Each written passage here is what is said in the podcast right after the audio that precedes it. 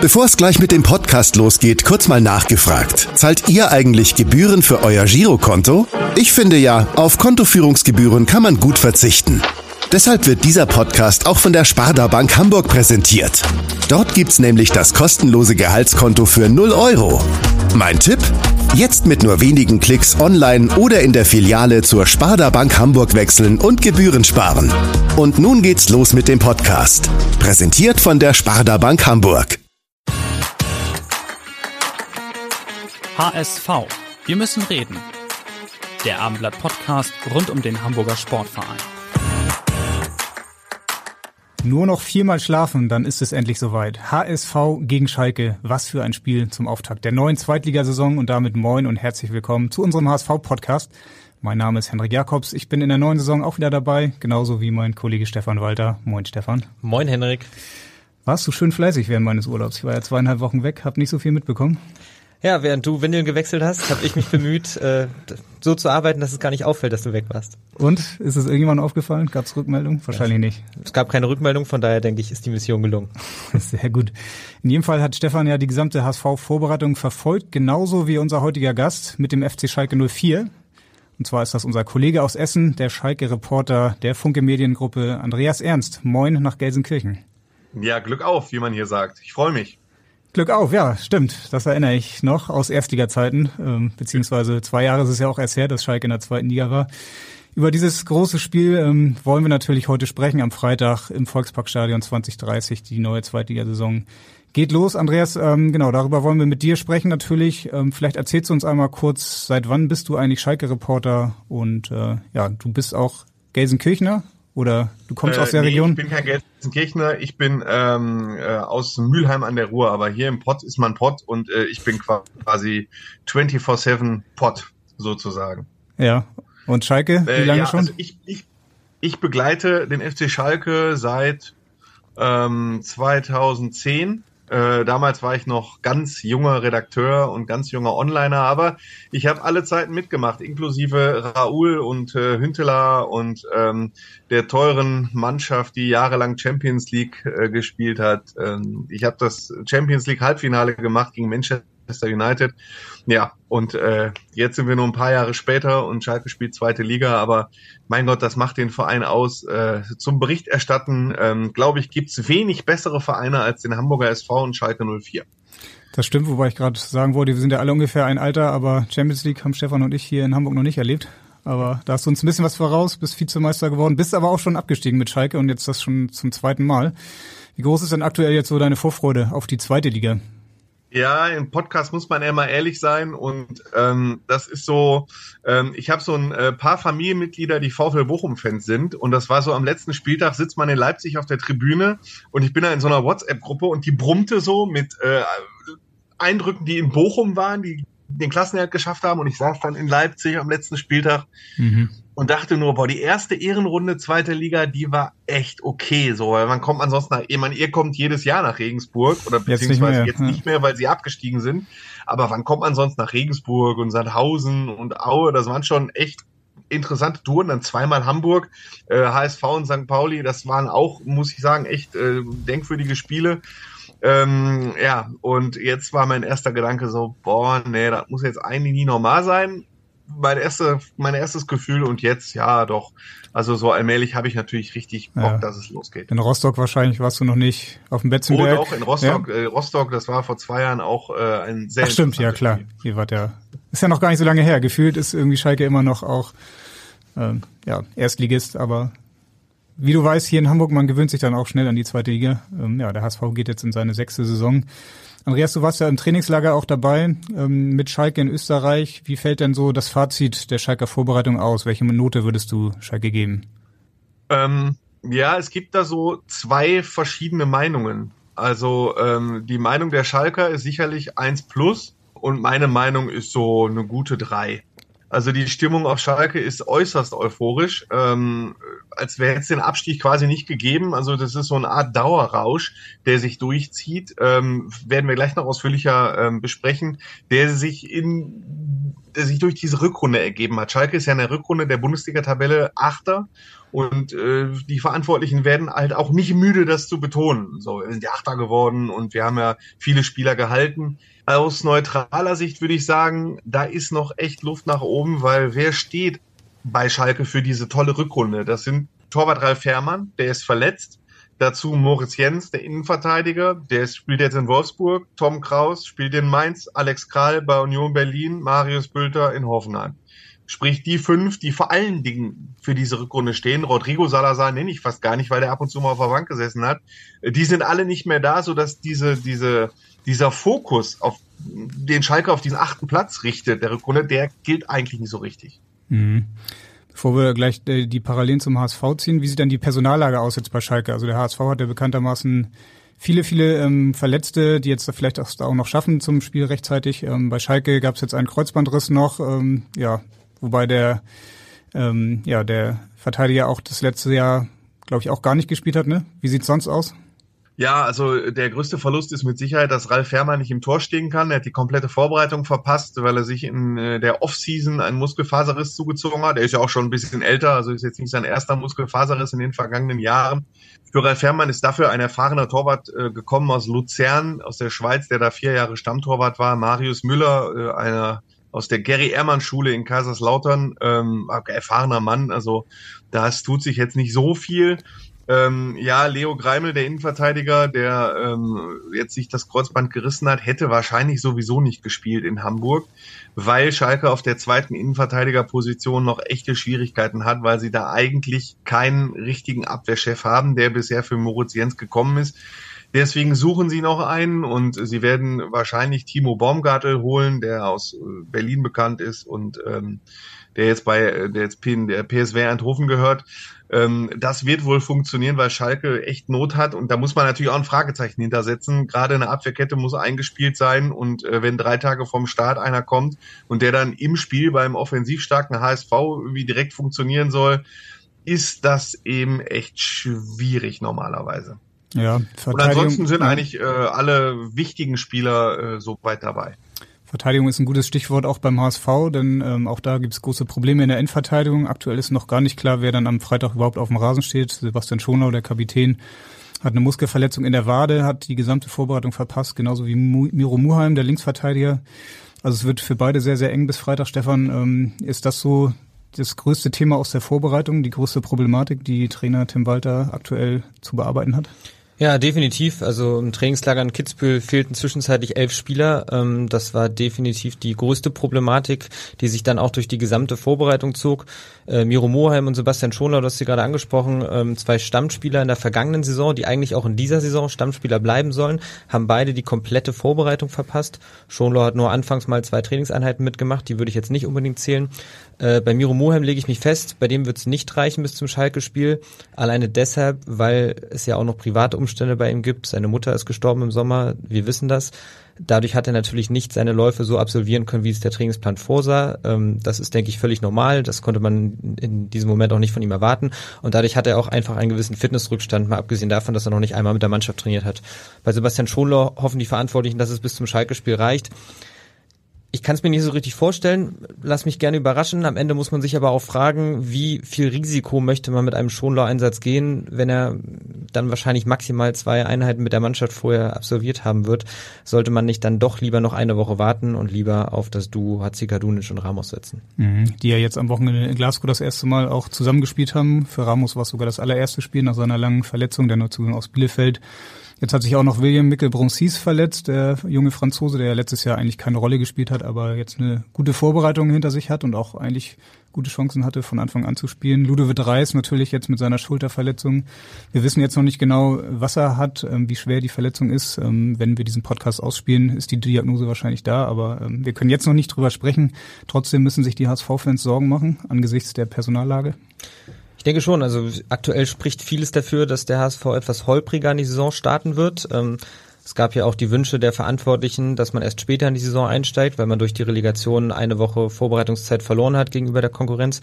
Diesem Wunsch ist die DFL nicht nachgekommen. Ähm, ja, es hat natürlich auch vermarktungstechnische äh, ja, technische Gründe, dass natürlich der HSV gegen Schalke die Saison eröffnen soll, um für die höchste Quote zu sorgen. Daher kann man da nicht auf ähm, ja, die Empfindlichkeiten der, der Hamburger Rücksicht nehmen seitens der DFL. Ähm, ich denke, der HSV wird wirklich anfangs Probleme haben, weil gerade auch die Neuzugänge noch nicht so sehr an den Walterball gewohnt sind und eben Ludovic Reis ein enorm wichtiger Spieler ausfallen wird am Anfang. Sebastian Schonlau mit einem großen Fragezeichen, wenn er spielt, dann mit Fitnessrückständen. Ähm, also das wird definitiv ein Thema sein, sagen wir mal die ersten drei, vier, fünf Spieltage. Mhm. Andreas, wie sieht's denn mit Timo Baumgartel aus? Meinst du, der wird noch vor Freitag verpflichtet und könnte dann auch schon direkt eine, eine Option sein oder ähm, wie ist da der Stand? Ich gehe relativ stark davon aus, äh, dass sie diese Personalie so ein bisschen forcieren. Es gibt noch einen zweiten Kandidaten, der allerdings echt zu teuer ist. Das ist Maxim Leitsch von Mainz 05, mhm. mit dem Thomas Reis beim VfL Bochum sehr erfolgreich zusammengearbeitet hat. Und äh, Maxim Leitsch ist ja in der vergangenen Saison sehr lange ausgefallen. Und äh, ja, eine Rückkehr ins Ruhrgebiet steht im Raum zu seinem Ex-Club Bochum oder eben zu seinem ehemaligen Trainer. Und auch da gibt es theoretisch Möglichkeiten, aber er ist halt deutlich teurer als Timo Baumgartel. Aber einen von beiden werden sie echt definitiv verpflichten. Ich gehe echt davon aus, schon bis Freitag, weil Thomas Reis am Wochenende nach dem äh, Spiel gegen Enskede, als äh, Leo Greime, es klar war, dass Leo Greime jetzt ein paar Monate ausfällt, gesagt hat, Leute, wir sind jetzt hier unterbesetzt äh, in der Abwehr und in der Innenverteidigung, da muss jetzt wirklich was passieren. Äh, und der neue Sportdirektor Andrea Hechelmann hat dazu ganz klar gesagt, ja, ich weiß, was der Trainer will und ähm, das wollen wir auch. Wir haben unsere Profile und äh, wir werden das jetzt forcieren. Mhm. Also wird spannend zu sehen sein, wie schnell dann Schalke dann auch das schafft, ähm, sich zurechtzufinden, auch mit dieser Enttäuschung, mit dem Abstieg ähm, ja, durch den Sommer zu gehen. Beim HSV war es ja ähnlich. Auch der hatte eine große Enttäuschung hinter sich mit diesem Drama in Sandhausen, dann die Relegation und eine sehr, sehr kurze Pause. Jonas Bolt hat gestern beim Fanfestival auch die vielen Verletzungen damit erklärt, dass der HSV diese kurze Pause hatte. Ähm, und natürlich eine intensive Saison auch zuvor. Gehst du da mit mit dieser Erklärung oder wie sagst du, erklären sich diese vielen kleinen Verletzungen? Es ist sicherlich ein Teil der Erklärung. Mir persönlich ist es ein bisschen zu einfach, es ausschließlich darauf zu, zu beziehen. Ähm, wie anfangs schon gesagt, im Trainingslager fielen zwischenzeitlich elf Spieler aus. Ähm, es lag auch teilweise an Infekten, aber es waren schon hauptsächlich auch muskuläre Geschichten. Das heißt, die Belastung war einfach zu hoch in den ersten Tagen nach der Sommerpause sollen alle ihre Läufe gemacht haben. Äh, das heißt, man hätte da vielleicht auch im Sinne der Trainingsbelastung, der Trainingssteuerung hätte man ein bisschen dagegen arbeiten können und vielleicht nicht mit Vollgas direkt die ersten Einheiten bestreiten sollen, damit es eben nicht so viele Verletzte gibt. Auch das ist Aufgabe eines Trainerteams, weil am Ende bringen die Verletzten einen nicht weiter. HSV betont zwar immer, dass das alles einkalkuliert sei und es gehöre zu einer Vorbereitung dazu und ist ja alles normal und ist ja alles zu begründen mit der kurzen Vorbereitungsphase. Am Ende sage ich aber, es wäre sinnvoller gewesen, wenn es keine Verletzten gegeben hätte und man vielleicht die ersten Einheiten etwas locker angegangen wäre.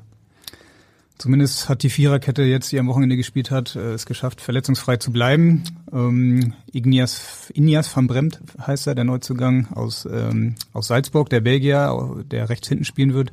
Dann Ramos und Hachikadunic, den Namen muss ich auch noch lernen. und Moritz Heyer als Linksverteidiger. Glaubst du, dass so die Abwehr dann auch gegen Schalke aussehen wird? Ja, es sei denn, es wird Mr. X noch äh, hinten links verpflichtet, der dann auch als Sofortverstärkung in die Startelf rücken soll. Michael Kabovnik, der vergangene Saison bei Fortuna Düsseldorf gespielt hat, ist ein Kandidat.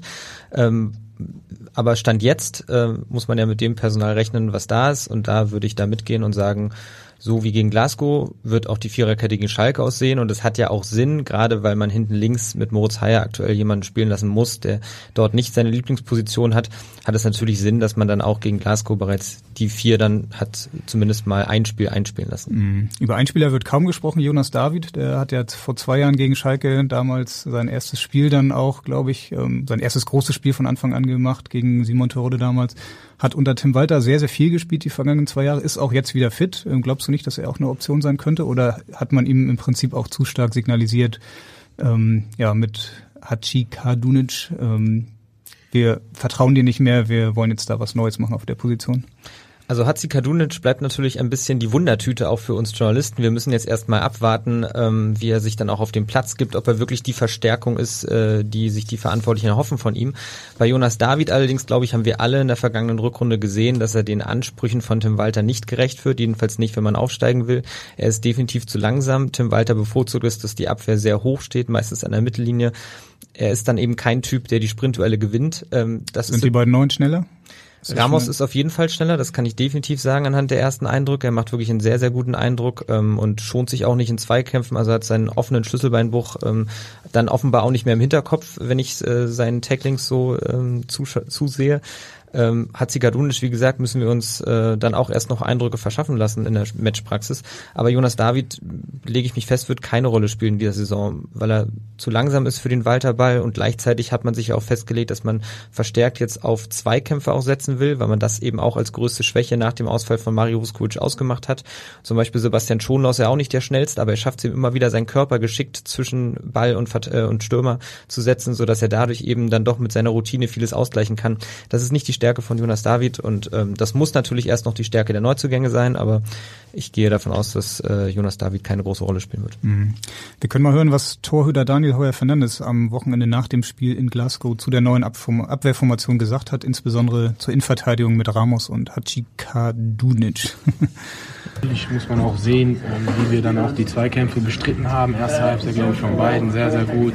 Auch Ini rechts hinten viel Dampf gemacht, auch dann auch viele Situationen dann durch sein Tempo, durch sein cleveres Spiel dann auch gut ja, ähm, dann auch gelöst, die Situation. Ja, ähm, ich glaube, ähm, lässt sich darauf aufbauen. Ich glaube, war fürs Erste gut. Wichtig ist, dass wir gesehen haben, dass beide auch ja, Defensiv-Zweikämpfe gerne führen. Und ich glaube, das ist dann auch, ja, was uns dann auch gut tut, dann auch ja, für die Partien in der Liga. Also Heuer Fernandes spricht zwei Dinge an. Zum einen das Tempo von Van Bremt rechts hinten. Ich glaube, da hat er große Vorteile gegenüber Moritz Heyer, gerade bei diesem Konter, bei dieser Konteranfälligkeit des HSV, dass man da dann auch defensiv die Bälle noch wieder ablaufen kann. Und die Defensiv-Zweikämpfe ähm, von Ramos und Hachi Kadunic. Ähm, ist das so, hast du gerade schon gesagt, war das das größte Thema und jetzt auch die größte ähm, Baustelle, wo der HSV jetzt gesucht hat nach neuen Stärken? Ja, ich denke, es ist offensichtlich, dass äh, man A, die Defensive als größte Schwachstelle ausgemacht hat und B, man unbedingt Spieler mit Tempo und Zweikampfhärte und Stärke ähm, holen wollte. Interessanterweise ist ja Stefan Ambrosius jetzt wieder zurück. Ähm, der ist vielleicht nicht der schnellste, aber er ist ja definitiv ein Zweikämpfer. Ähm, ich könnte mir sogar dadurch eher vorstellen, dass Stefan Ambrosius noch eine größere Rolle als Jonas David spielen könnte, also dass er in der internen Hierarchie dann eher zu Spielpraxis ähm, kommt als David, sollte mal jemand verletzt oder gesperrt sein, ähm, weil offensichtlich man sich jetzt auch einig ist, dass Zweikämpfe doch nicht so unwichtig sind in einem Defensivverbund. Man konnte ja in der Vergangenheit auch andere Eindrücke gewinnen. Ah, spannende Erkenntnis beim HSV. Es gehören auch Zweikämpfe dazu, gerade in der Abwehr. Ähm, vielleicht hast du ja schon gesagt, kommt noch ein Linksverteidiger. Ein Kandidat ist auf jeden Fall Michael Karbovnik vom englischen Erstligisten Brighton. War an Fortuna Düsseldorf ausgeliehen, daher kennt man ihn auch im Westen. Andreas Schalke fiel auch zwischendurch mal als möglicher Interessent. Ähm, kannst du dazu was sagen? Wie ist deine Infolage? Wie heiß ist ja, Karbovnik ähm, bei euch?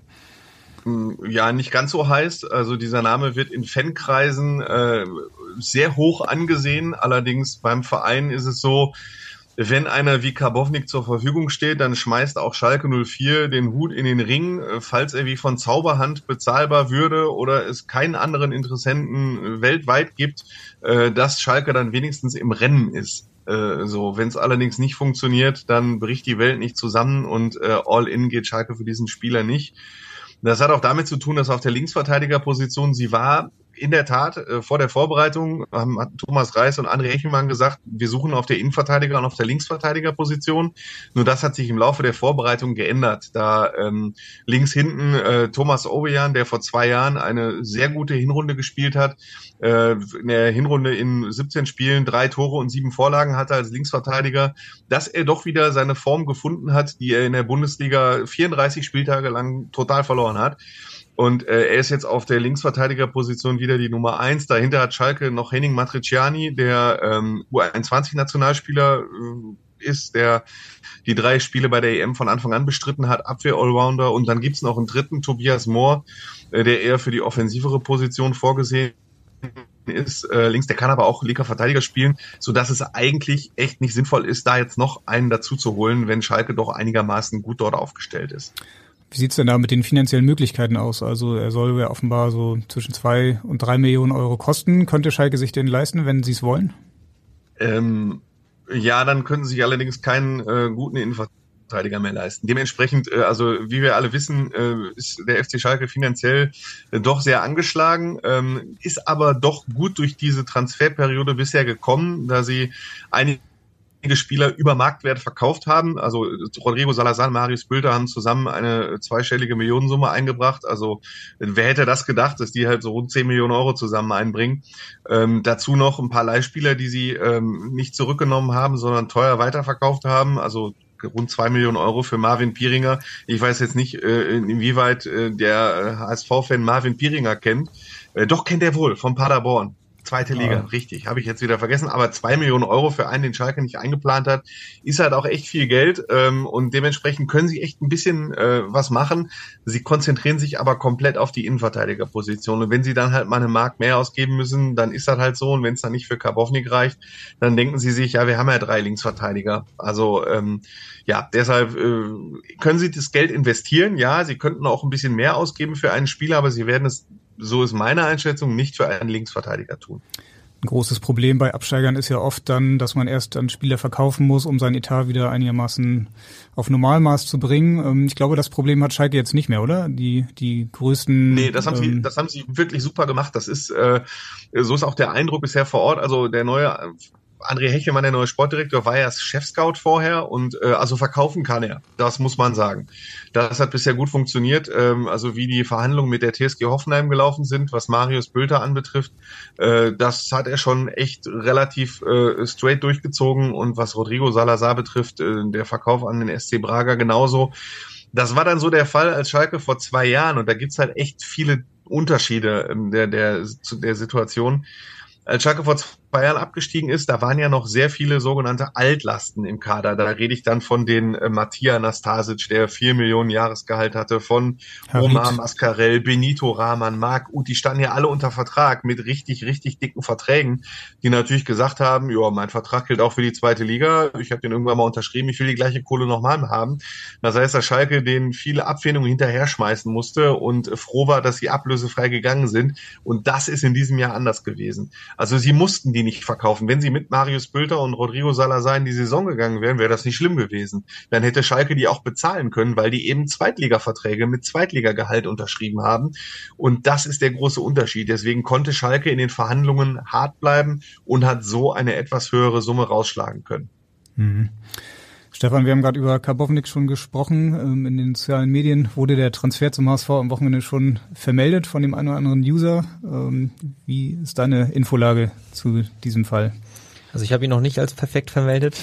Ähm, ja, unsere Informationslage ist, dass äh, das jetzt eben keine Geschichte ist, die heute über die Bühne geht, beziehungsweise die vor allem am vergangenen Wochenende über die Bühne gehen sollte, sondern dass es eben auch noch ein paar Tage dauern wird.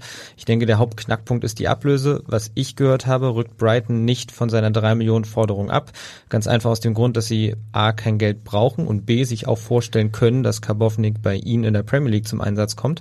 Dadurch haben sie eben eine sehr gute Verhandlungsposition und jetzt gab es ja Gerüchte, er kann ja Stand jetzt nicht verliehen werden, weil sein Vertrag nur noch ein Jahr Gültigkeit besitzt. Jetzt gab es Gerüchte, dass Brighton den Vertrag um ein Jahr verlängert, also die einseitige Option zieht, so dass er dann verliehen werden könnte. Wenn ein Verein allerdings kein Geld benötigt ähm, und eine klare Ablösevorstellung hat und sogar theoretisch den Spieler einsetzen könnte, auch wenn er jetzt nicht mit ins Trainingslager gereist ist, ähm, dann sehe ich da jetzt keinen Grund, warum Brighton sich darauf einlassen sollte. Also ich denke, der HSV, wenn er ihn unbedingt haben möchte, muss mindestens zweieinhalb Millionen hinlegen. Das Geld ist vorhanden, es ist da. Die Frage ist nur, ob man es einsetzen möchte. Gleiche Frage wie bei Schalke, was Andi gerade beschrieben hat. Ähm, ist halt wirklich die Frage, ob man für einen Linksverteidiger so viel Geld einsetzen möchte, weil auch Miro Muheim schon 1,5 Millionen gekostet hat. Und am Ende wissen wir ja, wen Tim Walter hinten links aufstellt. Ähm, Karbovnik zum Beispiel hat auch seine Stärken eher in der Offensive. Ähm, er braucht immer einen, der ihn absichert, weil er eben nicht so gut im Verteidigen ist. Ist also ein ähnliches Profil wie Miro Moheim. Ähm, ja, müssen dann am Ende die Verantwortlichen wissen, ob man dann einen ähnlichen Spielertypen für diese Summe holen möchte oder sich doch lieber anders umsieht. Aber es wird ein neuer Linksverteidiger kommen, das ist sicher. Okay, das ist ja schon mal eine klare Ansage. Wenn du dir jetzt den Kader des HSV anguckst, würdest du das Geld dann eher anders nutzen, um sich nochmal zu verstärken? Zum Beispiel als Alternative, als Backup für Jonas Meffert? Ja, definitiv. Ich würde eher, ich bin jetzt nicht dabei bei den Verhandlungen zwischen Schork von Magdeburg und Jonas Volt beim HSV, aber so vom Gefühl her würde ich sagen, legt doch lieber 100 oder 200.000 drauf. Bei El Fatli vergrößert nochmal die Aufstiegsprämie oder generell die Boni, die es dann gäbe im, im, äh, in den nächsten Jahren, erfolgsabhängige Boni ähm, so dass man den Spieler El Fadli jetzt bekommt, weil er aus meiner Sicht viel mitbringt, was den HSV nach vorne bringen würde. Er bringt Kopfballstärke und Zweikampfstärke mit. Ähm, dieses Element gibt es so nicht im Kader. Er kann sowohl auf der Sechs spielen als auch in der Innenverteidigung. Das hat auch bei Magdeburg immer wieder bewiesen in der vergangenen Saison, dass er unterschiedliche Rollen ausführt, je nachdem, ob sie gerade im Ballbesitz sind oder der Gegner den Ball hat. Ähm, er könnte also auch zum Beispiel eine Lücke in der Defensive stopfen, wenn sich dort mal wieder ähm, eine ergibt durch Verletzung oder Sperren. Gleichzeitig gibt es ja auch die interne Überlegung, dass man auf Dreierkette umstellt. Dreierkette wäre prädestiniert für El Fadli. Und er könnte eben immer wieder Jonas Meffert ersetzen, der wirklich seit sich knapp sechs Monaten mit Waden- und Knieproblemen herumplagt und bei dem man eben nicht weiß, ob er 34 Spieltage zum Einsatz kommen kann. Gleichzeitig ist er aber unglaublich wichtig für die gesamte Statik ähm, und den Spielfluss beim HSV. Das heißt, man kann nicht nochmal eine Saison ohne ein Backup für Jonas Meffert, ähm, also so kann man nicht nochmal in die Saison gehen. Das hat man auch in der vergangenen Saison gesehen, die zwei Spiele, wo er nicht zum Einsatz kam, dass sie dann leicht erhebliche Probleme hatten in Magdeburg und Karlsruhe, die beiden Niederlagen. Ähm, von daher würde ich eher das Geld für einen Backup auf dieser Position investieren und dann eine Laie für den neuen Linksverteidiger anstreben. Mhm. Also El Fadli bleibt ein Thema, Karbovnik bleibt auch ein Thema. Ein anderer Spieler, der auch bei Schalke zwischenzeitlich im Gespräch war, war Immanuel Ferrei. Man kann wahrscheinlich sagen, so der vielversprechendste Neuzugang beim HSV von Eintracht Braunschweig. Andi, war da was dran? Ähm, wie, wie heiß war Ferrei auf Schalke? Ja, ich würde sagen, ähnlich wie Karbovnik, äh, jetzt nicht Prio A, ähm, aber einfach mal einen Hut in den Ring schmeißen das war äh, die Lage einfach bei Ferrari. Hätten sie sich leisten können, wenn es geklappt hätte. Schön, hat nicht geklappt. Äh, ja, ist jetzt, also wie das halt viele Profivereine so machen. Ne? Man hat die Spieler, die man unbedingt haben will. Man hat die Spieler, äh, die will man haben, damit man sich nicht sa sagen lassen kann, oh, den wollte keiner haben, warum haben wir den dann nicht genommen? So war das dann auch bei Ferrari. Aber im offensiven Mittelfeld sieht Schalke sich, ähm, dem sie auch dann keinen mehr vor die Nase setzen wollten mit ähnlichem Profil. Das ist äh, Asan Wedraogo, der 17, der gerade 17 Jahre alt geworden, 17 Europameister, äh, 1,92 groß äh, und der hat die Vorbereitung mitgemacht, weil es vertraglich so festgeschrieben war. Er ist einfach das größte Talent der Knappenschmiede, so wird er die Jugendabteilung genannt.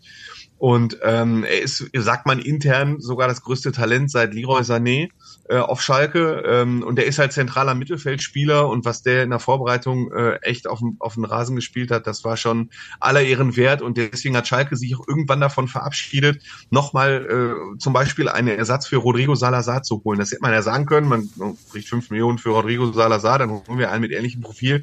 Nein, das haben sie nicht gemacht. Die haben dafür anstelle dessen einen, einen Achter geholt, Leon Tempelmann, den man auch aus der zweiten Liga kennt, aus Nürnberg. Der ist ja jetzt nicht klassisch offensives Mittelfeld, eben weil sie gesagt haben, wir haben jetzt Wade Raugo, der hat so eine super Vorbereitung gespielt äh, und der wird sicherlich seine Spielzeit bekommen und äh, das wollen wir jetzt nicht versauen, indem wir jetzt irgendwie einen Zehner holen, der quasi so teuer ist, dass man ihn dann aufstellen muss. Deswegen haben sie dann darauf verzichtet. Ähm, und genauso das, das war dann wahrscheinlich auch der Grund, warum sie dann irgendwann bei Firai davon Abstand genommen haben, als sie gesehen mhm. haben, der HSV macht jetzt ernst und so, ja, okay, dann macht der HSV halt ernst, wir haben unsere Leute. Der HSV hat ernst gemacht und was sagt denn Herr Ernst ähm, zu dem größten Talent seit äh, Leroy Sané? Sehen wir den am Freitag in der Startelf bei Schalke? Also Startelf ähm, würde ich sagen, ähm, die Fans würden sagen ja. Äh, Thomas Reis sagt, glaube ich, nein und setzt Dominik Drexler ein. Der ist 32 Jahre, spielt gleiche Position, ein erfahrener alter Sack, wie man auf Schalke sagt, der ist halt mit wirklich allen möglichen Wassern gewaschen. Und ich denke mal, dass er für so ein Auftaktspiel, in dem es wirklich um viel, in dem, ja, also um viel geht's nicht, ist der erste Spieltag, ähm, aber in dem es auch rund geht vor 50.000 Leuten, dass er dann eher auf Erfahrung setzt. Auf Schalke bei den Fans ist die Auffassung dann ein bisschen anders. Also da differiert gerade so ein bisschen die Meinung. Die einen sagen, das sind dann vor allen Dingen die Fans, äh, der 17, der ist so 17 Europameister, viele andere Bundesliga-Vereine machen das das auch.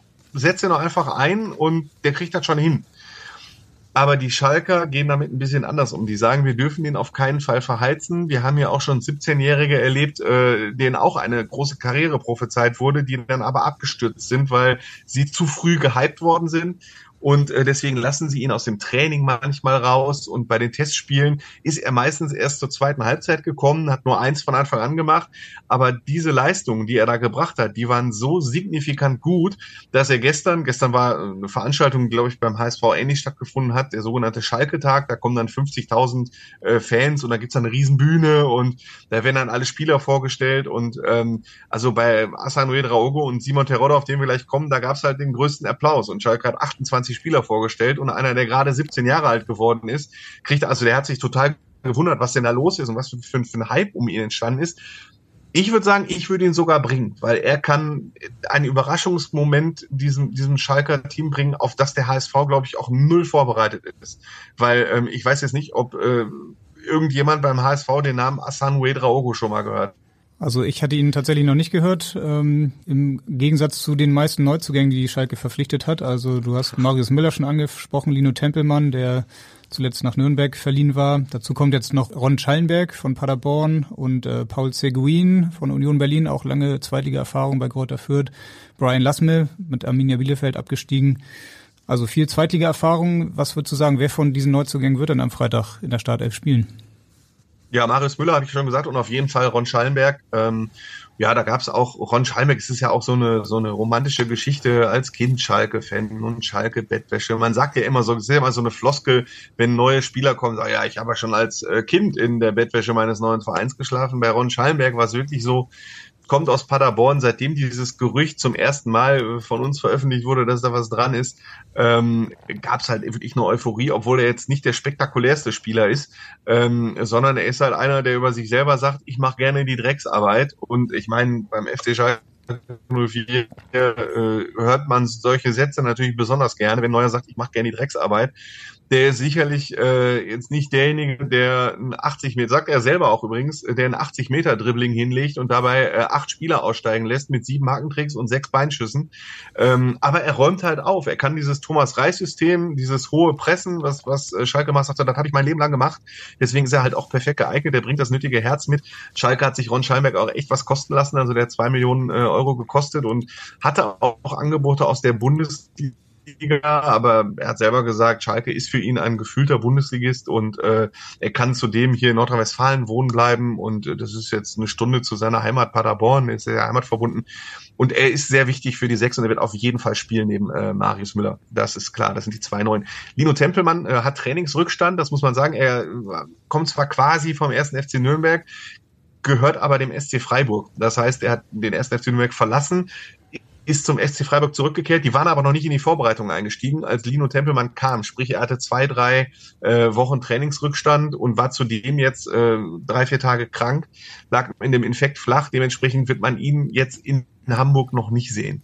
Äh, ähnliches Paul Seguin hat in der Vorbereitung, ähm, also er sich jetzt nicht schwer verletzt, aber er hatte so ein paar Wehwehchen, hat dann mal zwei Tage trainiert, hat dann mal einen Tag ausgesetzt, hat dann wieder fünf Tage trainiert und ein Spiel mitgemacht, hat dann wieder vier Tage ausgesetzt der wird im Kader sein, aber auch noch nicht spielen. Äh, Brian Lasme ist halt, äh, das ist noch so eine fragliche Position. Äh, Außenstürmer äh, ist im Moment eher in der zweiten Reihe. Ich sehe ihn im Moment eher auf der Bank, aber hat in der Vorbereitung einen besseren Eindruck hinterlassen als äh, bei Arminia Bielefeld in der Abstiegssaison, wobei er sich einmal äh, den größten Rüffel der Vorbereitung eingefangen hat, als er in einem Testspiel gegen Kopenhagen nicht gut war und Thomas Reis hinterher gesagt hat, ja, Brian hatte in diesem Spiel eine Lederallergie. äh, so, da hat er sich mal einen eingefangen ähm, und äh, ja, aber nicht deshalb ist er zweite Reihe, sondern einfach, weil andere Spieler da im Moment vorne liegen. Ja. Ron Schallenberg hast du angesprochen, Stefan. Ich glaube, da gab es auch mal Kontakt zum HSV, oder? Ja, also wie ich hörte, ähm, hat sich auch der HSV mit Ron Schallenberg beschäftigt als Backup für Jonas Meffert. Dann hat man aber relativ schnell erfahren, was er kosten soll und aus Schalker Sicht natürlich sinnvoll, ihn zu holen, wenn man keinen richtigen Sechser hat. Äh, beim HSV hat man Jonas Meffert, deswegen hat man dann relativ schnell Abstand von dem Spieler genommen, als der Preis bekannt wurde. Mhm. Andi, wer macht denn bei Schalke jetzt eigentlich so die Transferarbeit? Ist das der Sportdirektor oder was macht Peter Knebel, den man ja auch noch kennt aus Hamburg als ähm, damals Direktor Profifußball im Hintergrund? Zieht er die Fäden? Ist er der Mann für die Verhandlung oder ähm, wie ist die Rolle von Peter Knebel zu definieren? Mm, ja, also wie ihr auch alle wisst, ist Peter Knäbel der große Stratege. Also wir wissen, äh, dass Peter Knäbel äh, gefühlt, und da sagen auch alle auf Schalke, nur drei bis fünf Stunden schläft und dass er, glaube ich, äh, jede Statistik aus jeder Profiliga kennt. Und also wir haben da Charts teilweise gesehen, die sind echt irre. Also er arbeitet sehr gern strategisch, wurde aber in eine aktive Rolle gezwungen durch den Rücktritt von Ruven Schröder im Oktober und die, der Posten des Sportdirektors, der jetzt in der Offseason mit André Hechelmann besetzt wurde, der war lange vakant. sodass Peter Knäbel die Wintertransferperiode relativ alleine mit dem Scouting-Team durchgezogen hat ähm, und wirklich sehr ins aktive Geschäft eingreifen musste. Das hat ihm nicht immer gefallen, weil er sagte, gerade so strategische Dinge rücken dann total in den Hintergrund. Äh, zum Beispiel ähm, hat er jetzt ein, ein Sportkonzept für Schalke entwickelt, das er eigentlich schon längst vorgestellt haben wollte, das jetzt aber wirklich bis in den September verschoben wurde, weil er eben nicht so viel Zeit hatte. Aber er hat sehr gut mit André Hemann kooperiert, dem ehemaligen Chefscout und jetzigen Sportdirektor, sodass er ihn dann auch zum Sportdirektor befördert hat. Äh, jetzt sucht Schalke einen Nachfolger als Chefscout, aber die ähm, jetzige Transferperiode, da war dann Peter Knebel, hatte schon eine, eine nicht so große Rolle wie in der Wintertransferperiode. Das kann man eindeutig sagen. Okay. Ähm, es gibt noch einen anderen alten Bekannten bei euch auf Schalke, der jetzt Kapitän ist, und zwar Simon Terodde. Vor zwei Jahren ja noch beim HSV als Stürmer, hat hier 24 Tore gemacht, bei Schalke dann direkt im Aufstiegsjahr 30 Tore waren es, glaube ich, jetzt auch am, Test, am, Wochenende im Test gegen Twente Enschede mal wieder getroffen. Mittlerweile ist er allerdings auch schon 35 Jahre alt. Ne? Was würdest du sagen, wie gut ist Terodde noch in Schuss? Ach, das ist doch so eine Schalke-Geschichte. Am äh, Spiel, am letzten Spieltag in Leipzig, äh, Simon Terodde hat ja gesagt, dass er seinen Vertrag nicht verlängern wird. Äh, und dann saß er, dann stand er da vor der Schalke-Fankurve und weinte und äh, ja, so wie er schilderte, einen Tag danach ähm, haben dann Mitspieler ihn angesprochen, du hast schon was Neues, willst du nicht doch bleiben? Und dann irgendwie kam es dann äh, relativ schnell zu einem neuen Deal mit Schalke und äh, ja, zwei Monate, nee, nicht mal, zwei Monate nach den großen Tränen stand er dann gestern vor 50.000 Schalkern als äh, groß umjubelter Mannschaftskapitän und äh, ja, das ist halt so eine typische äh, Schalke-Geschichte. Und ja, was hat er noch drauf? Also die Bundesliga-Saison würde ich jetzt mal als allenfalls durchschnittlich bezeichnen, ähm, eher noch schlechter. Es hat einmal, also es war so typisch für Simon Terodde, wenn er aufsteigt. Äh, er steigt auf und äh, war für die zweite Liga genau der richtige Stürmer, weil einfach äh, so viele Bälle in den Strafraum geflogen sind.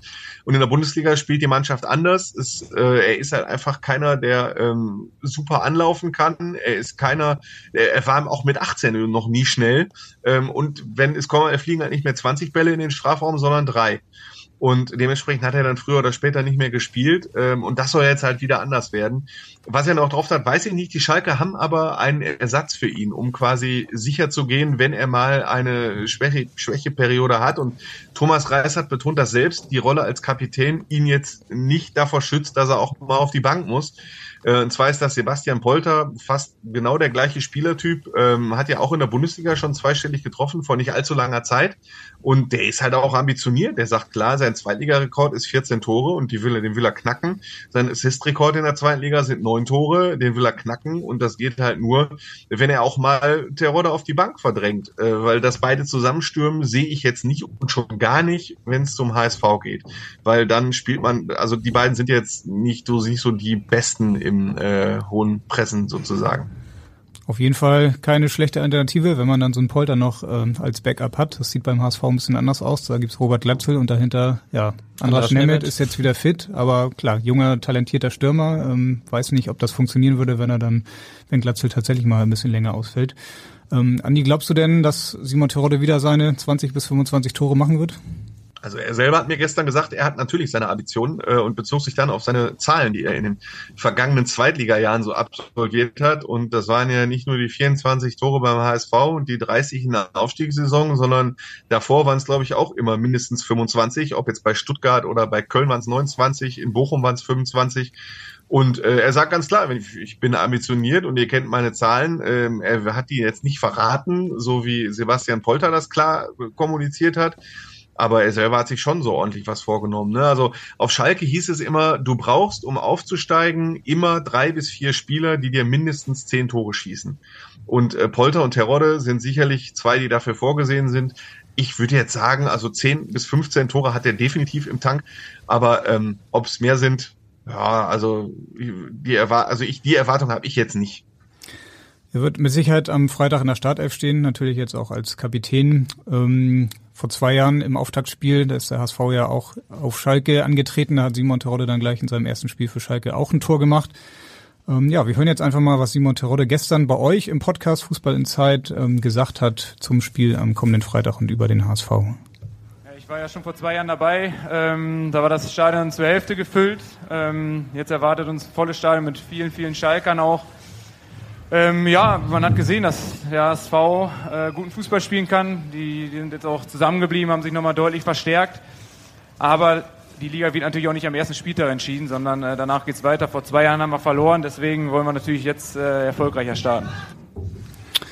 Also man hört schon so leicht, äh, Simon Terodde kalkuliert vielleicht durchaus äh, einen Misserfolg ein, äh, nach dem Motto, die Saison geht dann ja noch weiter. Ähm, Peter glaub, Knebel hat sich übrigens genauso geäußert. Also er hat, das war quasi auch wortgleich, was später Peter Knebel gesagt hat. So Leute, die Saison wird nicht am ersten Spieltag entschieden, weil eben auch Spieler und Vorstand gemerkt haben, dass die Fans jetzt schon ein bisschen drüber sind, was so die Erwartungen angeht. Da ist dann so zu oft von Umweg und Umleitung zweite Liga die Rede und ne, da haben viele Fans die 80 Punkte schon einkalkuliert und da muss jetzt schon allmählich mal gegengesteuert werden hier auf Schalke. Kommt mir ein bisschen bekannt vor vom, von der ersten ähm, Zweitligasaison des HSV, damals auch eine unglaubliche Euphorie in der Sommerpause durch ähm, ja, diese Euphorie, die am Ende noch mit Christian Titz erzeugt wurde. Ähm, auch das Auftaktspiel dann damals ähm, gegen Holstein Kiel ausverkauft und unglaubliche Stimmung. Aktuell ist von der Euphorie jetzt nicht mehr ganz so viel zu spüren, oder Stefan? Wie nimmst du es wahr, die Stimmung gerade beim HSV? Ja, ich habe schon das Gefühl, dass gerade die Transferperiode sehr, sehr positiv in Fankreisen bewertet wird, äh, dass eigentlich eine Dauer-Euphorie eigentlich seit der Rückrunde da ist, als das Stadion auch nahezu immer ausverkauft war. Äh, auch jetzt erreichen den HSV täglich sieben bis zehn Fanclub-Anmeldungen. Äh, das sind wirklich irre Zahlen und das liegt natürlich daran, dass man ja mittlerweile reicht es nicht mal mehr nur Mitglied zu sein, um an Tickets ranzukommen für Heimspiele, sondern man muss eigentlich auch schon einem offiziellen Fanclub angehören, um eben dann auch noch vor den Mitgliedern an die Tickets ranzukommen. Damit hängt natürlich auch vieles zusammen, aber auch die Trikotverkäufe sind teilweise 50 Prozent äh, über dem Wert des Vorjahres. Also ich finde schon, dass man bei den Fans wieder eine Euphorie spürt und vor allem der Zusammenhalt zwischen Mannschaft, Trainerteam, Verantwortlichen und Fans ähm, ist wirklich ungebrochen. Da passt eigentlich kein Papier dazwischen. Und das ist sicherlich die größte Stärke des HSV, der qualitativ ähm, möglicherweise nicht, nicht an eins zu setzen ist in der zweiten Liga, weil Schalke da schon nochmal einen besseren Kader hat. Aber der Zusammenhalt, ähm, damit kann der HSV vieles ausgleichen. Trotzdem ist der Druck auf Tim Walter natürlich jetzt von Anfang an groß. Also er hat jetzt zweimal den Aufstieg nicht geschafft. Gerade in der letzten Saison hat er sich sehr, sehr weit zwischenzeitlich aus dem Fenster gelehnt, hat den Aufstieg im Prinzip versprochen. Hat es am Ende nicht geschafft, trotz 66 Punkten. Da sagen natürlich die einen, das ähm, ist normalerweise eine Aufstiegsausbeute. Am Ende ist der HSV aber hinter Heidenheim und Darmstadt nicht aufgestiegen. Glaubst du, dass Tim Walter jetzt von Anfang an noch stärker unter Beobachtung und unter, unter Druck steht? Also so langsam gibt es dann wirklich keine Ausreden mehr, auch nicht für Tim Walter. Er muss jetzt mal nachweisen, dass er auch ein Aufstiegstrainer ist. Das hat er bisher noch nicht geschafft in seiner Karriere. Und in der vergangenen Saison hätte man eigentlich zwingend aufsteigen müssen. Und man darf jetzt auch nicht den Fehler machen intern und sich hinter den 66 Punkten ausruhen und deswegen denken, dass man eine sehr gute Saison gespielt hat. Es war keine sehr gute Saison, es war eine vernünftige Saison. Und man hätte sie definitiv vor Darmstadt und Heidenheim abschließen müssen. Es gab zu viele Hänger zwischendurch, zu viele hergeschenkte Spiele, in denen man auch wenigstens einen Punkt hätte holen müssen, aber am Ende verloren hat. Ähm, ja, wir wissen alle noch, wie die Spiele gegen Magdeburg ausgegangen sind und auch zweiten Aussteiger Kaiserslautern. Das waren einfach, ähm, das waren zu wenig Punkte insgesamt. Äh, und man muss die Saison konstanter agieren. Keine Mannschaft ist konstant über 34 Spieltage, aber man muss noch konstanter sein als in der Vorsaison, um vielleicht auch gerade die Schwächephasen der starken Absteiger, die sicherlich am Anfang noch zu knabbern haben werden, bei Hertha steht der Kader noch nicht, da muss man eigentlich gleich da sein und deswegen kommt eigentlich die Formschwäche aus der Vorbereitung für den HSV zur Unzeit. Mhm. Wenn, wenn ich eine Zwischenfrage stellen ja. darf, äh, auch diejenigen, die aus Gelsenkirchen den ähm, Podcast jetzt hören, also äh, warum hat er, also vielleicht könnt ihr das kurz beantworten, warum hält der HSV an Tim Walter fest? Weil hier in Gelsenkirchen fragt man sich, ist zweimal nicht aufgestiegen mit einem super Kader und er wird quasi vielleicht überall außerhalb von Hamburg, aber vor allen Dingen äh, hier auch auf Schalke eher so als Unsympath wahrgenommen, der der Sympathie des HSV jetzt nicht so richtig gut getan hat, weil das ist so HSV eigentlich ein geiler Verein, aber ähm, die haben ja diesen komischen Trainer. So so ungefähr wird es wahrgenommen. Wie beurteilt ihr das? Also vielleicht echt für die Schalker-Hörer, die mhm. jetzt äh, in den Podcast, den Podcast verfolgen. Ja, vielleicht kann ich da ein bisschen was zu sagen, weil die Frage hätte ich dich auch noch gestellt, wie ihr eigentlich so Tim Walter von ja. außen aus der Ferne wahrnimmt, weil das ist ja dann schon auch ein Unterschied, wie er dann teilweise intern auch innerhalb einer Mannschaft wahrgenommen wird und wie er so extern auf äh, andere Zuschauer und auf andere Vereine, auf andere Trainer wirkt. Ähm, ich denke, das hat vor allem damit zu tun, ähm, dass die Pause sehr, sehr kurz war und man natürlich bis zum Ende noch nicht wusste, schafft der HSV es oder nicht und vielleicht dann auch noch nicht eine mögliche Traineralternative hatte. Auch bei Jonas Bolt war ja noch gar nicht ganz klar, ob er dann überhaupt ähm, beim HSV bleibt. Da gab es ja auch eine Ausstiegsklausel. Und dadurch, dass die Mannschaft aber schon immer hinter dem Trainer gestanden hat und äh, auch dann die Frage im Raum stand, was passiert mit Spielern wie Ludovic Reis, mit Robert Glatzel, mit Daniel Heuer Fernandes, die aber alle hinter dem Trainer gestanden haben und ähm, es, glaube ich, für den HSV auch wichtig war, da schnell ein Zeichen zu setzen in diesen Verhandlungen auch mit den Spielern, dass dann auch klar ist, ähm, wir gehen mit Tim Walter weiter in die Zukunft, dass man da auch den Spielern dann ein Zeichen gesetzt hat. Ähm, ja, es geht so weiter und wir brauchen euch. Ähm, ja, das ist meine Interpretation. Stefan, wie siehst du ja, sehe ich auch so. Also was Tim Walter wirklich geschafft hat, ist diese Wagenburg-Mentalität zu erzeugen und das ist eben sein größter Verdienst. Auch, dass das Stadion wieder voll ist. Das sah in anderen Zweitligasaisons schon anders aus. Ähm, es ist aber natürlich irgendwann schwierig, wenn das dein das Hauptargument ist, warum man einen Trainer festhält. Also wir sind jetzt wirklich an einem Punkt, an dem auch der Erfolg jetzt mal zählt und der Erfolg muss jetzt eintreten. Und ich glaube auch, dass es irgendwann in der Saison den Zeitpunkt geben könnte, an dem auch ein Jonas Bolt möglicherweise eben von einem Tim Walter abrücken muss, zwangsläufig, für den Fall, dass der Erfolg ausbleibt. Noch hat er ja die Chance, dass der Erfolg eintritt. Klar, und man kann natürlich sagen, 66 Punkte, das ist die beste Ausbeute, die der HSV in seiner Zweitliga-Zeit geholt hat. Damit steigt man normalerweise aus. Am Ende hat wirklich ja eine kleine Nuance gefehlt. Wenn die Nachspielzeit in Regensburg vielleicht etwas kürzer ausgefallen wäre, wäre Tim Walter mit dem HSV aufgestiegen. Also da gibt's natürlich dann immer auch äh, verschiedene ähm, ja, Bewertungen, die man dann am Ende vornimmt. Ähm, ja, hat das jetzt einfach, ist er gescheitert und wir müssen was Neues machen oder sieht man da eine Entwicklung auch in der Punktzahl und in der ähm, ja, in dem Fußball, mit dem Fußball, mit dem man spielt. Ähm, aber Andi, das wollte ich dich ja auch fragen. Du hast es im Prinzip schon ein bisschen vorweggenommen. Tim Walter, wie redet man über den? Also man kennt ihn halt von der Seitenlinie aus Interviews, da kommt er ja schon immer sehr, sehr überheblich, sehr großkotzig äh, rüber. Ähm, ja, ist das bei dir auch so der Eindruck, der da genau, ankommt? Ja, ja, genau. Und genau so kommt das auch hier an. Also ähm, rede jetzt auch viel mit, mit Fans, weil gerade gestern waren, wie ich gerade sagte, 50.000 da, da kommt man auch mit einigen mal ins Gespräch und da ich wusste, dass ich jetzt bei euch bin, habe ich mich gefragt, was denkt ihr denn über den HSV? Und eigentlich kommt relativ schnell, kommt man dann auf Tim Walter, weil er eben so eine prägnante Figur ist und ähm, sagen wir so, er wird jetzt nicht als äh, boah, ist aber ein geiler Typ. Also das hört man nie, äh, sondern man fokussiert sich dann natürlich schon auf die Interviews, aber man hat aus der Außensicht natürlich nicht diese interne Sicht, die ihr habt. Keiner weiß, wie Spieler zu ihm stehen oder man hat es ja auch häufiger schon mal so wahrgenommen, dass ein Trainer, der so speziell ist, natürlich dann, dass die Identifikation der Fans da noch doppelt so groß ist, weil äh, er dann halt auch wirklich so ein Typ ist, der sich für den mit dem HSV identifiziert das wird dann wahrscheinlich intern etwas anders wahrgenommen als von außen. Da ist es eher so, boah, das ist aber ein komischer Typ. Um es jetzt mal ganz salopp zusammenzufassen. Ja, ob er ein komischer Typ ist oder ein geiler Typ, da gibt's mit Sicherheit auf jeden Fall sehr, sehr unterschiedliche Wahrnehmungen. Also ich glaube, auch in Fankreisen ist Tim Walter durchaus beliebt. Es gibt aber auch andere, die ihn sehr, sehr kritisch sehen für seine Art, Fußball zu spielen und auch vielleicht für seine Sturheit, dass er einfach dieses ähm, etwas sehr, sehr spezielle System nicht anpasst und da irgendwie nicht zeigt, dass er sich auch entwickeln will. Was genau, für, also die, die sich sportlich ja. mit dem HSV beschäftigen, die sagen, Tim Walter ist auch eben für diesen Walterball bekannt.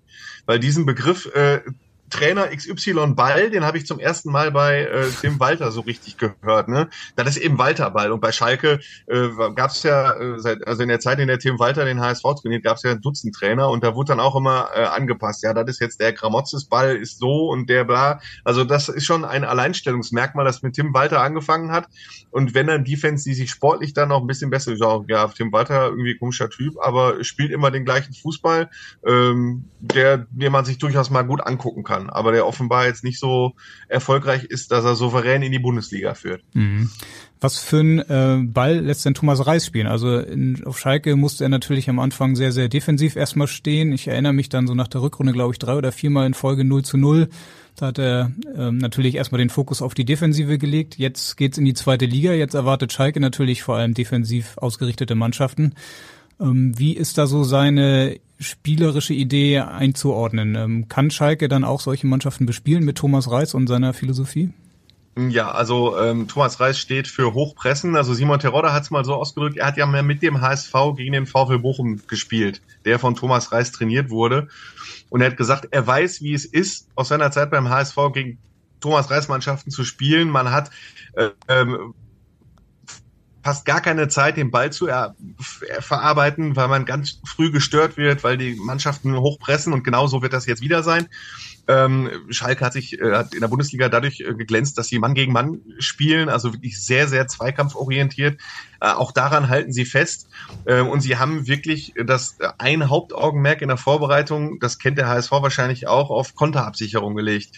So, weil sie sagen, wir werden so hoch pressen und so hoch spielen, dass das passen muss. Ansonsten haben sie halt echte Probleme und das hat auch das Spiel gegen äh, Twente gezeigt. Das endete ja 2 zu 2 am Samstag und sie haben den Gegner ausgewählt, weil die Fangruppen befreundet sind, aber auch weil Twente einen ähnlichen Stil spielt wie der HSV. Und äh, die Schalke haben gesagt, dass die ersten 15, 20 Minuten, da sind sie auch echt, also blitzsauber ausgespielt worden. Das werden die Hamburger mit Sicherheit auch sich angeguckt haben. Und gesagt, das dürfen wir gegen den HSV in null Sekunden machen, das, was wir gegen Twente in 20 Minuten veranstaltet haben. Äh, und da besteht halt echt noch die Gefahr, was Thomas Reis noch nicht so machen kann wie zu Bochumer Zeiten, was er gerne hat. In Bochum hatte er Manuel Riemann, äh, den Torwart, der auch ganz, ganz hoch steht.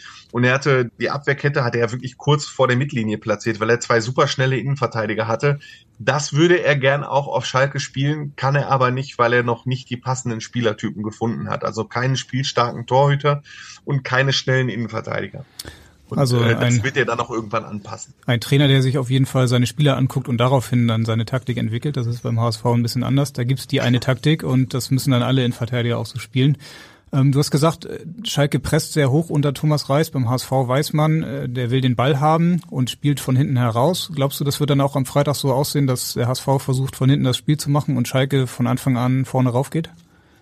Voll, 100 Prozent. So wird das Spiel äh, aussehen.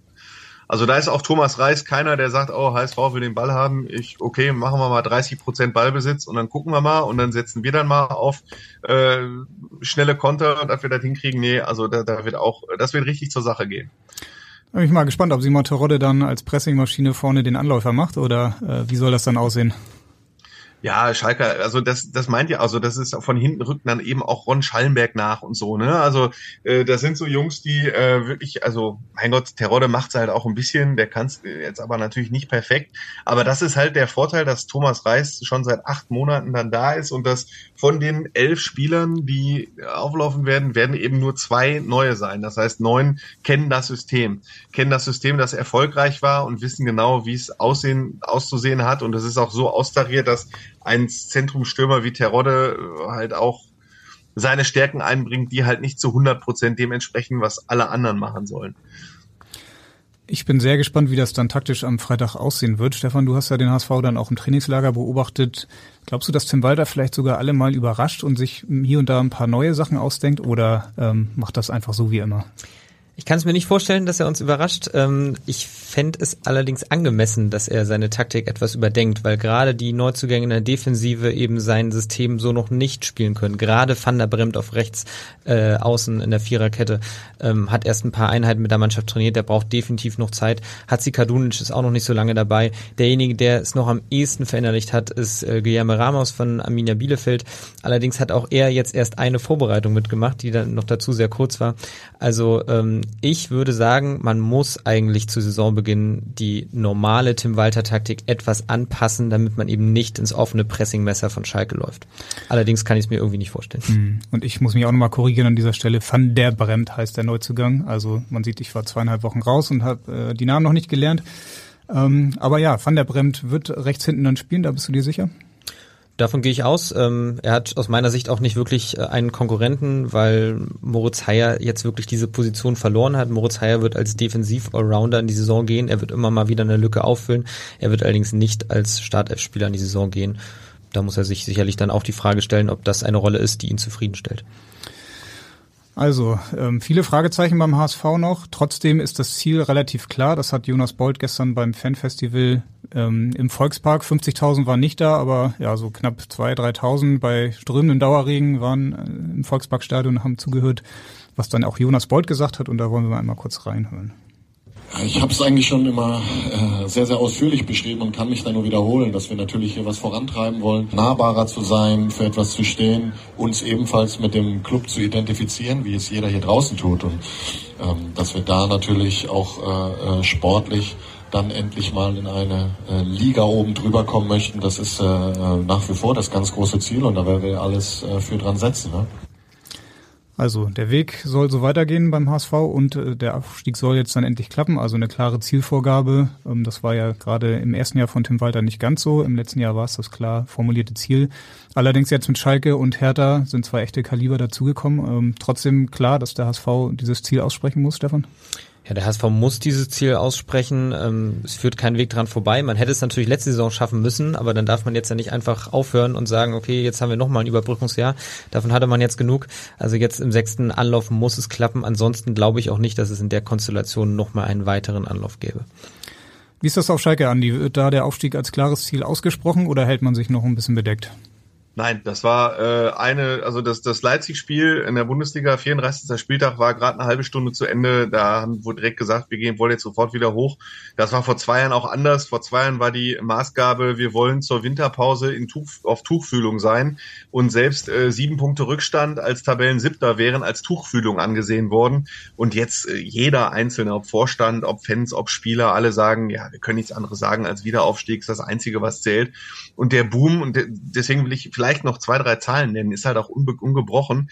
Äh, allein seit dem Abstieg hat Schalke schon mehrere tausend neue Mitglieder und hat inzwischen 174.000 Mitglieder.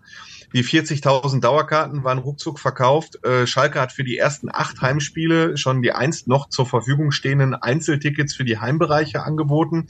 Die war nach einer Stunde ausverkauft, sodass davon auszugehen ist, dass die ersten acht Heimspiele, unter anderem halt auch gegen Holstein Kiel und Elversberg, äh, mit 60, 61.000 Zuschauern pickepacke dicht sein werden.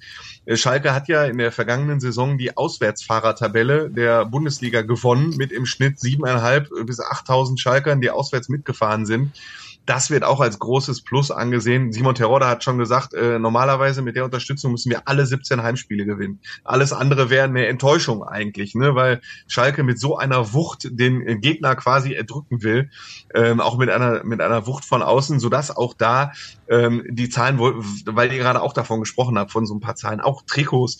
Äh, Schalke hat zwar noch keinen Hauptsponsor, hat aber äh, den neuen Trikotsatz äh, angeboten mit dem Flock Schalke 04 ähm, das war auch nach äh, ein oder zwei Tagen waren da alle Trikots weg. Also das ist so ein Boom, der dort bei diesem Verein herrscht, eigentlich kaum zu glauben äh, nach zwei Abstiegen in drei Jahren.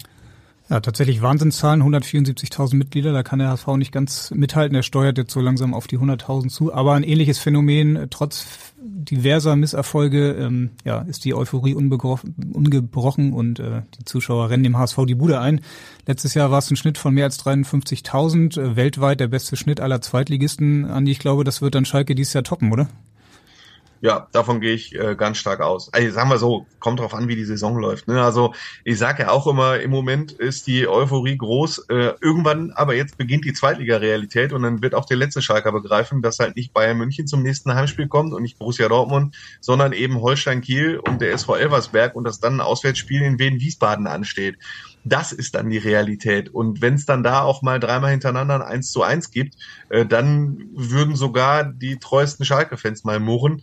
Ähm, aber dass die 53.000 im Schnitt geknackt werden, das würde ich jetzt mal äh, hundertprozentig sagen, ja. Hm. Interessante Zahl fand ich, dass du sagst, 40.000 Dauerkarten hat Schalke schon verkauft. Wahrscheinlich hättet ihr mehr verkaufen können. Der HSV genau. hat 25.000 verkauft und will auch gar nicht mehr verkaufen. Ist das eine Strategie, um dann die restlichen Tickets noch teurer zu verkaufen, Stefan? Oder wie ist das zu interpretieren? Ja, zum einen das spielt natürlich schon eine Rolle, die Einnahmesituation. Zum anderen möchte man aber auch nicht von vornherein alle anderen Fans ausschließen. Also ich kann den Weg schon verstehen, dass man irgendwann ab einer gewissen Anzahl an Dauerkarten äh, die Grenze zieht und eben sagt, hey, wir wollen auch noch anderen Menschen ermöglichen, ins Stadion zu kommen. Es gibt eben auch Leute, die nicht garantieren können, 17 Heimspiele dabei zu sein. Und der Umkehrschluss wäre ja, dass dann noch mehr Leute sich auf eine Dauerkarte bewerben würden, die gar nicht vorhaben, 17 Mal ins Stadion zu kommen. Von daher finde ich, ist es schon wichtig, dass sich da ein Gleichgewicht hält. Glaubst du denn, dass der HSV seine Zahl nochmal überbieten kann? Mehr als 53.000 waren es in der vergangenen Saison. Wird es diesmal wieder so sein? Ja, viel Luft nach oben ist ja nicht mehr, aber ich denke, 1000 mehr im Schnitt sind auf jeden Fall möglich. Also zwischen 54 und 55.000 traue ich schon dem HSV zu, dass sich so in etwa der Zuschauerschnitt einpegeln wird. Mhm. Am, am Freitag kommen mit Sicherheit 57.000 Zuschauer ins Stadion. Davon ist auszugehen. Das Stadion ist auch, glaube ich, schon äh, seit einiger Zeit ausverkauft. Und viele Schalker werden auch dabei sein. Ne? Was glaubst du, wie viele Schalker ja, also am Start? Zehn Prozent kriegt man ja sowieso immer, glaube ich, als Gastverein. Das heißt, die 5.700 Karten sind äh, werden sicherlich ruckzuck weggegangen sein, wenn man das so verfolgt in Foren und Social Networks und so. Also da gibt's so viele Schalker, die noch äh, unbedingt eine Karte für das Hamburg-Spiel haben wollen, ähm, dass ich davon ausgehe, dass also die Schalker sind auch sehr kreativ, was äh, das Erwerben von Tickets für Auswärtsspiele angeht. So war es ja so, als sie in Hoffenheim gespielt haben. Das war, Stadion war ausverkauft mit 30.000 und da waren halt 15, 16.000 Schalker da, äh, obwohl sie eigentlich nur 3.000 Karten äh, bekommen haben. Und ähm, ja, also dementsprechend gehe ich schon davon aus, dass äh, 5.700 sind mindestens da. Da bestimmt noch 1.000, also, also die 7.000 Zuschauer, die sie in der vergangenen Saison im Schnitt erreicht haben, werden sie auch in Hamburg erreichen. Das kommt mir auch bekannt vor aus Hamburg, diese Kreativität beim Sichern von Auswärtskarten. Ähm, ja, aber das ist ein eigenes Thema für sich. Du hast schon angesprochen, Schalke hat noch keinen Hauptsponsor. Wie sieht's denn am Freitag aus? Was steht denn dann auf dem Trikot bei Schalke? Ich würde erstmal davon ausgehen, dass Schalke 04 draufsteht. Äh, das ist im Moment so das Thema, das noch am meisten für Unruhe sorgt. Ähm, und das setzt den Vorstandsvorsitzenden, Dr. Bernd Schröder, den Schalke hat, extrem unter Druck. Äh, der ehemalige Hauptsponsor meinauto.de hat eine Ausstiegsklausel gezogen ähm, und deswegen ist die Trikotbus vakant und da jetzt keinen gefunden zu haben, obwohl Schalke doch deutlich was vorzuweisen hat, ne? nicht nur Mitgliederzahl, Zuschauerschnitt, das habe ich ja gerade alles äh, aufgeführt, ähm, das wird ihm schon so ein bisschen angekreidet. Äh, es gibt zwei, drei Interessenten, aber das wird wohl noch nicht zum HSV-Spiel äh, klappen, es sei denn, es gelingt äh, ein Lucky Punch sozusagen. Okay, Hauptsponsor ist noch nicht da. Vielleicht kannst du zum Ende, wir kommen so langsam auf die Zielgerade, dann mal noch sagen, was die Zahlen angeht äh, des Etats. Also beim HSV weiß man, so knapp über 20 Millionen ist der Etat auch seit Jahren jetzt schon. Der wird immer ein bisschen angepasst. Jetzt ähm, legt man noch mal wieder ein bisschen was drauf. Man hat ja auch etwas Geld bekommen noch von Klaus-Michael Kühne. Wie sieht's auf Schalke aus? Äh, kannst du da eine Zahl nennen? Ja, also Schalke gibt wie in der Saison vor zwei Jahren rund 18 Millionen Euro aus. Vielleicht wird es mal eine Million mehr. Am Ende werden wir wahrscheinlich auch so auf rund 20 kommen. Ähm, ihnen kommt halt das ist wirklich ein Vorteil, dass sie äh, vor zwei Jahren bei den Spielern, die geblieben sind, äh, Zweitliga-Gehälter festgeschrieben haben. Das war ja vor zwei Jahren das große Problem, dass die meisten Spieler mit ihren Bundesliga-Gehältern äh, mit in die zweite Liga gegangen sind. Das ist jetzt nicht so und äh, das ist äußerst äh, positiv für den Etat, so dass sie noch für die neuen extrem viel Spielraum hatten. Aber keiner sollte jetzt glauben, dass die mit einem Bundes in der Bundesliga hatten sie 35 oder 36 Millionen äh, Budget für die Profimannschaft. Äh, das ist es auf keinen Fall. Also Sie sind da sehr pragmatisch. Äh, Sie nehmen von dem DF, es gibt ja einen DFL-Report ähm, Jahr für Jahr und da haben Sie sich genau ausgerechnet, was die Top 6 der zweiten Liga in den vergangenen Jahren, was die für Gehaltsbudget ausgegeben haben, haben da quasi äh, einen Schnitt ausgemacht und haben dann gesagt, so, das reicht, um unter den Top 6 mitzuspielen oder unter den Top 5 äh, und das stellen wir jetzt zur Verfügung, weil das äh, sollte der sportlichen Führung auch ausreichen, um eine gute Mannschaft zur Verfügung zu stellen, weil das ist das neue Schalke. Es soll wirklich nur das ausgegeben werden, was auch wirklich reinkommt. Das war ja über Jahrzehnte anders, weshalb der Verein halt diese exorbitanten Schulden äh, angehäuft hat. Das ist Sicherheit, mit Sicherheit ein Teil der Wahrheit. Andererseits hat, ähm, ja, sagen Kritiker, vielleicht Schalke äh, in der vergangenen Saison etwas zu viel gespart und dann ähm, ja, war der Kader einfach nicht stark genug, um in der Bundesliga dann mitzuhalten. Siehst du das ähnlich? Hätte der Schalke da noch mehr ins wirtschaftliche Risiko gehen müssen? Jein, ähm, also ich finde es total okay, dass sie das nicht erhöht haben, äh, eben weil ich schon in den vergangenen, weil ich die Jahre mitgemacht habe, in denen Schalke auf die Zukunft gewettet hat. Und dieses Wetten auf die Zukunft war eben das große Problem, dieses, äh, wir geben jetzt einfach mal 20 Millionen Euro aus, die wir nicht haben, weil wir erreichen ja sowieso die Champions League. Und äh, irgendwann war das halt nicht der Fall. Irgendwann stand der Abstieg und deswegen hatte Schalke halt diese Riesenprobleme, dass sie jetzt sagen, wir geben nur das aus, was wir haben, ist völlig okay. Und ich finde, sie hatten auch genug Geld, um eine vernünftige Mannschaft äh, aufzustellen, die den Klassenerhalt schaffen kann. Sie haben es einfach im, äh, im Sommer, also vor einem Jahr, hat Ruven Schröder, der ehemalige Sportdirektor, das einfach nicht gut genug ausgegeben. Also da waren doch einige teure, vergleichsweise teure Flops dabei, Spieler, auf die Schalke gesetzt hat, die einfach, einfach keine Leistung gezeigt haben auf jeden Fall ein Weg, der uns auch sehr bekannt vorkommt, äh, wie du ihn gerade dargestellt hast, der HSV über Jahre immer gedacht, man schafft es irgendwie noch äh, mit dem mit einem hohen Etat und äh, am Ende ja ist man so Stück für Stück in die zweite Liga gerutscht und ja, jetzt kommt man da seit fünf Jahren nicht wieder raus. Aber vielleicht wird's ja diese Saison was. Ähm, ja, Stefan, was glaubst du? Vielleicht können wir da jetzt dann langsam auch schon zu unserer Abschlussrubrik ähm, kommen. Genau, und die heißt Meine Top 3. Genau, Stefan, ich habe äh, dir den Ball schon eben kurz zugespielt. Ähm, meine Top 3, da wollen wir natürlich jetzt mal von allen wissen, wer sind die drei, ähm, ja, die am Ende der Saison vorne stehen. Vielleicht auch in der Reihenfolge. Ich könnte jetzt natürlich eine taktische Antwort in dem HSV-Podcast geben, entscheide mich allerdings dagegen und nehme einen möglichen Shitstorm in Kauf. Alle HSV-Fans mögen mir verzeihen und ich wäre auch total fein damit, wenn ich falsch läge am Ende. Allerdings lautet meine Abschlusstabelle in dieser Reihenfolge Schalke, St. Pauli, Hertha, dann erst der HSV. Okay, und als Hertha-Fan, ich glaube, das können wir hier ausplaudern, siehst du Hertha nur auf drei? Ja, äh, ich hatte ja auch keine leichten Zeiten in den vergangenen Jahren und bei Hertha ist natürlich vieles noch ungewiss. Ähm, der Kader steht noch nicht. Allerdings glaube ich, wird der große Vorteil von Hertha sein, dass Paldada eben einen sehr einfachen Fußball spielt und ich denke, genau darauf wird es ankommen, wenn der Kader jetzt eben noch nicht vollständig ist, beziehungsweise noch viel Bewegung passieren wird, wenn du auch viele Neuzugänge integrieren musst. Ähm, gerade dann wird es Hertha zugutekommen, dass man einen Trainer hat, der wirklich Karo einfach spielen lässt und das wird in der zweiten Liga reichen, weil dann die Qualität eben doch besser ist als die der anderen Mannschaften. Und habe ich gerade richtig gehört, du hast St. Pauli auf zwei genannt?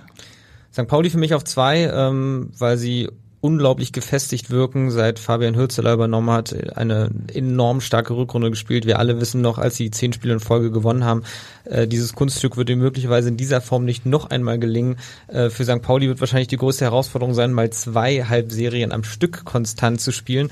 Aber ich gehe davon aus, dass sie in der Hinrunde schon ordentlich vorlegen werden, dass sie zur Winterpause auf jeden Fall auf einem Aufstiegsplatz stehen und da kommt es halt darauf an, wie man dann in die Rückrunde startet und möglicherweise dann nicht wieder alles verspielt. Dann spielen wir den Ball nach Gelsenkirchen. Andi, wie sehen deine Top 3 aus? Ja, äh, ich mach's nicht nur taktisch, sondern ich bin auch davon überzeugt, äh, Schalke an eins, HSV an zwei ähm, weil ich glaube, das ist wirklich gut genug, was Schalke da hat ähm, und vor allen Dingen die Wucht, das kann sich, glaube ich, können sich viele Zweitliga-Vereine, gerade die kleineren, gar nicht vorstellen, wie es ist.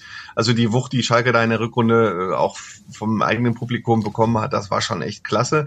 An drei sehe ich ähm, nicht härter, sondern an drei mache ich jetzt mal eine Überraschung, sehe ich Karlsruher SC. Das ist meine Überraschung ähm, weil ich weiß, vor zwei Jahren war ich, da war der Wildpark noch zu zwei Dritteln fertig und ich glaube, der ist jetzt ganz fertig. Und das war schon schick. Also ich habe vor zwei Jahren gesagt, boah, wenn dieser Wildpark fertig ist, äh, dann haben die aber echt einen krassen Heimvorteil hier. Äh, denn ich glaube, Christian Eichner ist kein schlechter Trainer und sie haben Lars Stindl geholt. Und Lars Stindl ist jetzt kein äh, alter Sack, der irgendwie seine Karriere einfach mal ein Jahr beim Ex-Club aus, äh, ausklingen lässt, sondern das ist ein echter Leader, den haben wir ja in NRW auch bei Borussia Mönchengladbach über Jahre verfolgt und das macht den KSC für mich wirklich zu einem Geheimfavorit. Wenn ich die zwei, äh, vielleicht liege ich auch falsch und ihr als Zweitliga-Experten sagt mir jetzt was anderes, aber so ist jetzt so, ich traue den echt viel zu. Okay, ich, hab, ich ja, Stefan? Ich habe den KSC auch auf dem Schirm, auf jeden Fall möchte ich da nur gerne noch ergänzen. Ich würde ihn trotzdem hinter dem HSV sehen, da, da der HSV bei mir erst an vier kommt. Äh, wollte ich jetzt keine Top 5 benennen, aber ich glaube, die Vermutung, der KSC könnte zumindest oben mitspielen, ist nicht so abwegig. Ich glaube, ihr habt euch beide mit Thorsten Matuschka abgesprochen, ne? Der hat auch der KSC als äh, auf Platz drei schon genannt in seiner Prognose. Sind ständig im Austausch. Ja, dann äh, ja, sag ich noch einmal meine Top 3. Also ich sehe Schalke an 1 und ähm, meine Nummer 2 als Überraschungsteam, ich sag Paderborn ist wieder dran. Ähm, die sind irgendwie immer oben mit dabei und jetzt haben sie Max Kruse noch geholt. Ähm, bin zwar sehr gespannt, ähm, ob er es auch dann wirklich schafft, ähm, körperlich dann auch fit zu sein, aber ich glaube, Paderborn ist einfach insgesamt immer eine spannende Mannschaft. Ähm, klar, jetzt gab es noch Wirbel um Quasniok, den Trainer da mit der Geschichte, aber ich glaube, die werden ähm, ja wieder eine richtig gute Saison spielen und die sehe ich auf zwei und ähm, auf Platz drei dann der HSV macht den Hattrick ähm, perfekt als als Dritter nach dreimal Vierter jetzt dann zum dritten Mal Dritter und ähm, dann mal schauen, ob es in der Relegation vielleicht diesmal erreicht. St. Pauli, ja, ich glaube, die werden mit Sicherheit eine starke Hinrunde spielen, aber da sehe ich dann wieder irgendwie das Problem, was sie immer hatten, dass sie dann in der Rückrunde vielleicht das dann nicht mehr halten können damit wollte ich mich jetzt nur noch mal kurz beliebt machen hier bei unseren Hörern. Ist okay, du kriegst meine Follower alle. Sehr schön. Und auch Andi hat sich beliebt gemacht mit HSV auf Platz zwei. Das ist doch, würde ich sagen, ein schönes Schlusswort hier im Podcast. Vielen Dank, Andi, für deine Einschätzung. Sehr interessant, äh, deine Analysen als Gelsenkirchen. Und dann sehen wir uns Freitag im Volkspark. Wir freuen uns drauf. Gerne. Glück auf. Glück auf, genau. Und bei uns heißt es auf Wiederhören am Ende. Es heißt äh, Tschüss und genau, wir sehen uns am Freitag und dann melden wir uns in der kommenden Woche wieder mit dem nächsten Podcast. Und tschüss. Weitere Podcasts vom Hamburger Abendblatt finden Sie auf abendblatt.de slash podcast.